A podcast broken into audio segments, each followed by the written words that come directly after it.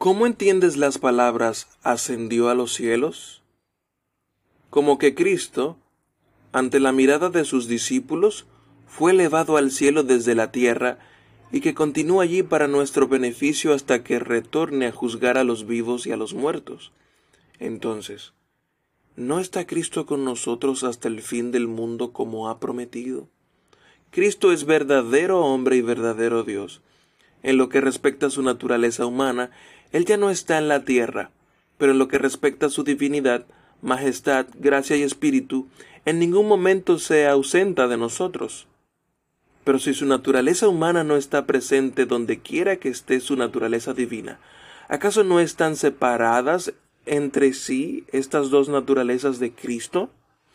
De ninguna manera, pues ya la naturaleza divina es incomprensible y omnipresente. Resulta necesario que en efecto está fuera de la naturaleza humana que ha asumido, y aun así está en ella y permanece unida a ella personalmente.